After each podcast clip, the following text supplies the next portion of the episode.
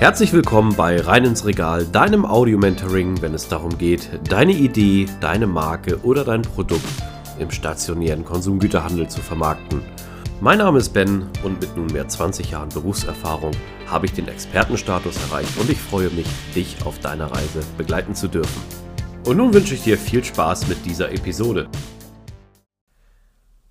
Leo, herzlich willkommen. Schön, dass du wieder da bist. Heute zum zweiten Teil zum Thema nachhaltige Produktstrategien. Wir haben schon ähm, die ersten Themen in der letzten Folge angerissen.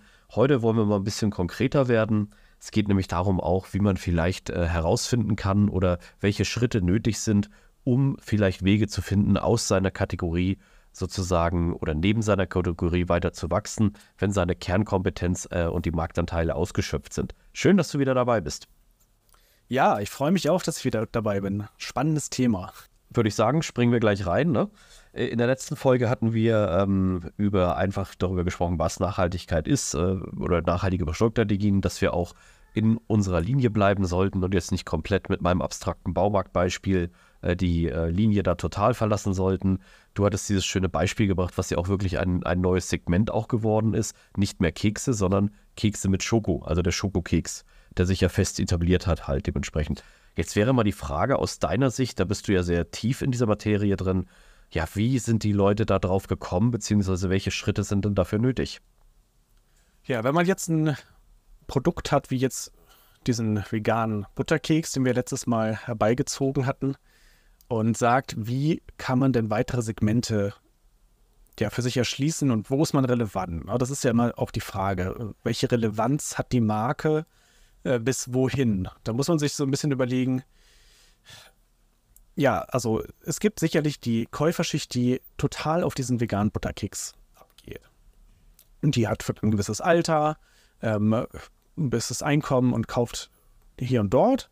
Und die bedient man ja schon. Aber man möchte vielleicht auch ähm, welche treffen, die einen Tick älter sind, sagen wir mal, oder einen Tick jünger sind und einfach ein anderes Bedürfnis haben. Also das heißt ein anderes Kaubedürfnis. Oder zum Beispiel, die essen einfach gar keine Butterkekse, aber sie lieben äh, ja irgendwelche anderen Bonbons, ne? sagen wir mal, oder Kekse. Äh, oder eher Kuchen zum Beispiel. Ne? Also dass man, dass man sich überlegt, wo sind die Leute, die wir ansprechen können mit vegan, in dem Fall mit so einem buttrigen Geschmack, ähm, der dann vielleicht auch der USP davon ist äh, lass es jetzt ein, ein, Kuchen sein zum Beispiel. Ne? Und dann muss man sich überlegen, ja, wie kann man die treffen? Was für ein Produkt kann das sein? Wie muss man das platzieren? Und dann natürlich da auch wieder die Marke äh, gut mitspielen und das in dem Segment dann platzieren. Den Ansatz finde ich sehr spannend. Ähm, es gibt ja auch eine komplett andere Tagesform. Du hattest jetzt ja den Snacker oder so angesprochen, aber wie wäre das denn, wenn man jetzt mal an eine andere Tageszeit denkt, Beispiel das Frühstück. Was wäre da möglich? Was kann man damit machen mit diesem Produkt? Ja, das macht natürlich auch total Sinn, dass man, das ist ja eher dann dieses Thema Need State. Ne? Was brauchen die Leute denn morgens eigentlich und worüber wollen sie sich dann eigentlich gerne ihre Milch gießen? Und da macht es natürlich total Sinn, so einen Butterkeks auch als kleines, ja, so Kissen oder als kleinen Keks zu machen, den vielleicht noch mit äh, Schokonips zu mischen und irgendwie einer netten Gewürzmischung. Und äh, dann hast du das als, äh, als Poppies oder als Müsli morgens. Ja, das ist auch eine sehr schöne Idee. Aber du hast einen total neuen Verwender angesprochen, ne? Also. Ja, oder es ist, es ist, kann auch sein, dass es dicht am Originalverwender ist, aber einfach nochmal zu einer anderen Situation und auch dann wahrscheinlich nochmal mit einem anderen, dann nimmt er vielleicht auch nochmal die ganze Familie mit rein und ähm, geht auch nochmal eine andere Tonnage weg, wenn du, wenn du dann halt irgendwie kaufst ja nochmal größere Packungen. Ne? So eine Kekspackung hat ja gerne so 200, 250 Gramm und oder auf 160 Gramm sowas und dann äh, hast du da auf einmal 400 oder 500 Gramm äh, äh, Müsli ist natürlich oder äh, halt von diesem Snack dann für morgens ist natürlich nochmal eine ganz andere. Das ist auf jeden Fall interessant und ja, wie kommt man auf sowas? Ne? Man kommt auf sowas, indem man einfach viel mit den Verbrauchern spricht und die befragt und sich auch Trends anschaut und anschaut, was andere Marken machen und dann auch immer wieder abfragt, ob das Konzept tatsächlich bei den eigenen äh, Kunden auch ja, ankommen? Ne? Also würdet, würdet ihr das verwenden? Was sagt ihr dazu? Könnt ihr euch die Marke auch im Frühstückssegment vorstellen?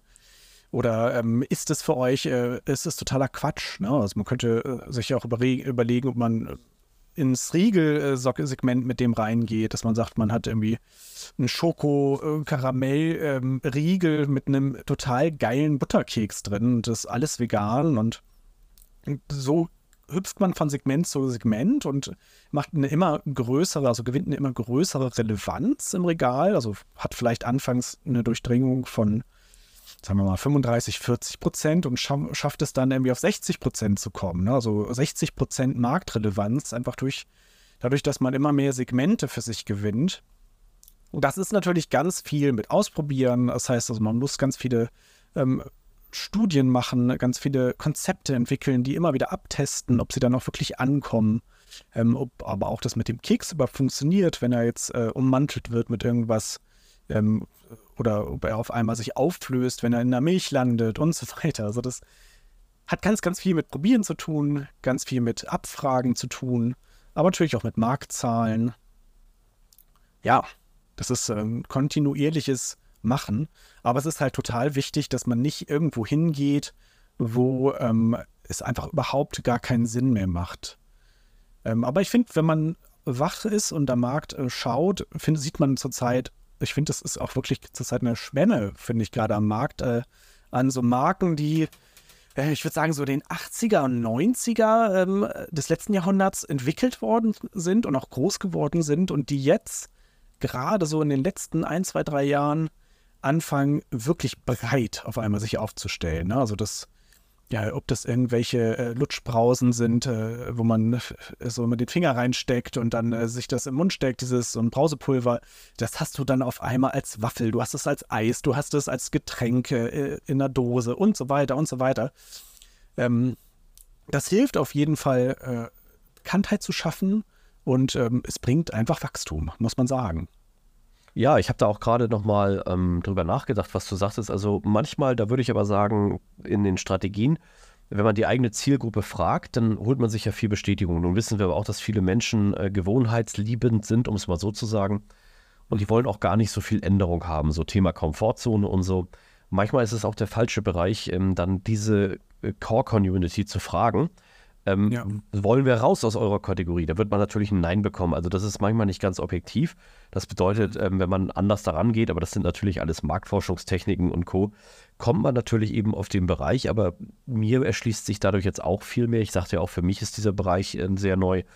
Man braucht einfach eine Entwick also ein, eine Abteilung oder ein, ein Skript, ne, wenn man jetzt noch nicht so groß ist und kein großes Unternehmen hat, aber wir haben ja gesagt, das sind größere Unternehmen, man braucht einfach ein Produktentwicklungsunternehmen und auch eine, eine Mannschaft oder ähm, Mitarbeiter, Mitarbeitende, die sich damit wirklich konkret beschäftigen, um das Unternehmen ja. weiter zu abzusichern, aber auch voranzutreiben, wie du es gerade beschrieben hast.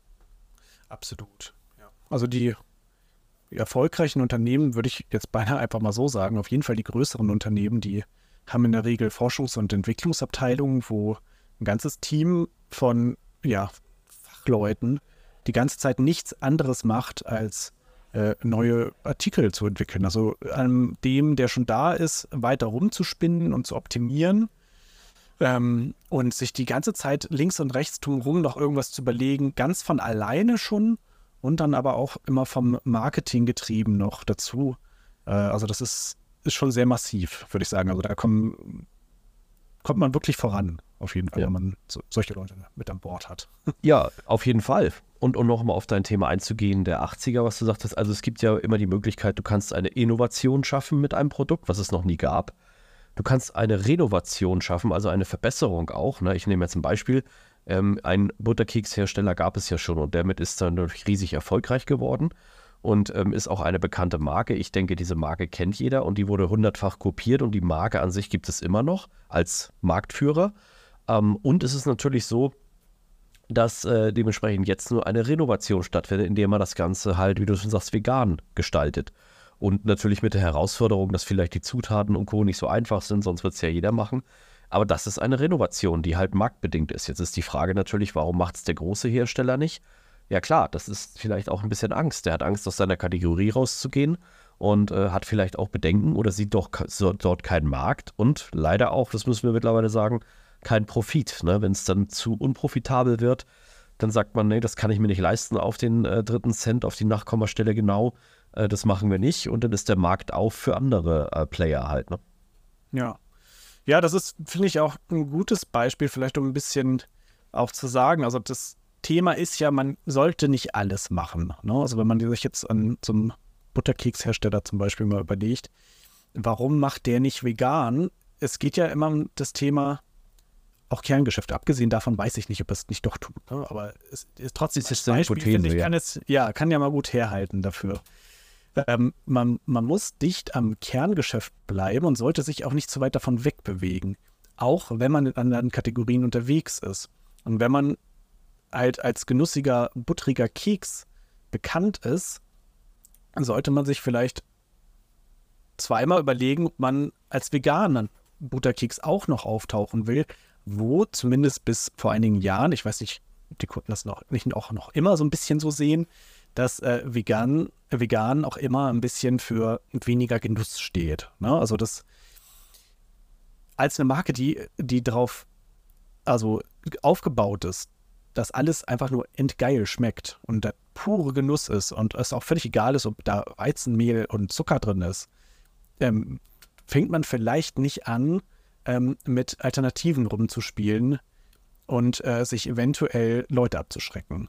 Und das, das macht ja auch irgendwie Sinn. Ne? Also das, das heißt also auch für ja, unsere Hörer, man sollte vorsichtig sein und ähm, nur weil man vielleicht ähm, jetzt mal in einem anderen Bereich ist, äh, wenn man äh, super gut Hundefutter äh, kann, heißt es noch lange nicht, dass man äh, auf einmal auch Katzenfutter macht. Also man, man, muss immer dicht an dem bleiben, was man gut kann, wo man äh, eine Käuferschaft hat, wofür man auch bekannt ist und ähm, dicht an seinem Kern dranbleiben mit allem, was man auch neu dazu entwickelt.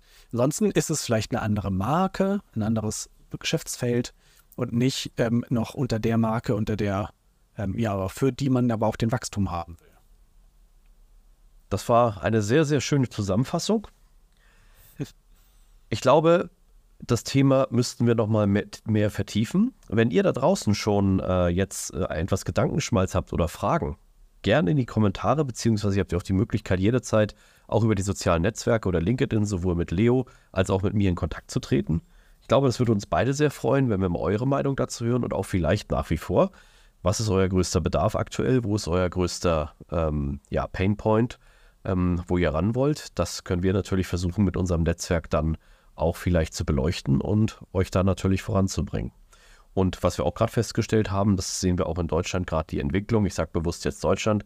Diese mittelständischen Unternehmen, die Mittelstandsentwicklung, da fehlt einfach sehr viel Know-how und auch ähm, Abgänge sind jetzt äh, die geburtenschwachen Jahrgänge, die sozusagen dann auch ähm, nicht mehr richtig nachrücken, ist ein Riesenthema. Aber das behandeln wir in einer anderen Folge. Aber es hat mich wieder sehr gefreut und bis zum nächsten Mal. Bis zum nächsten Mal. An dieser Stelle möchte ich mich ganz herzlich für deine Aufmerksamkeit bedanken. Schön, dass du bis zum Ende dran geblieben bist. Solltest du meinen Kanal noch nicht abonniert haben, tue dies jetzt, dann wirst du automatisch benachrichtigt, wenn die neuesten Episoden online kommen. Solltest du jemanden kennen, für den dieser Content interessant ist, zögere nicht, mich weiter zu empfehlen. Ich danke dir und freue mich. Bis zum nächsten Mal. Dein Ben.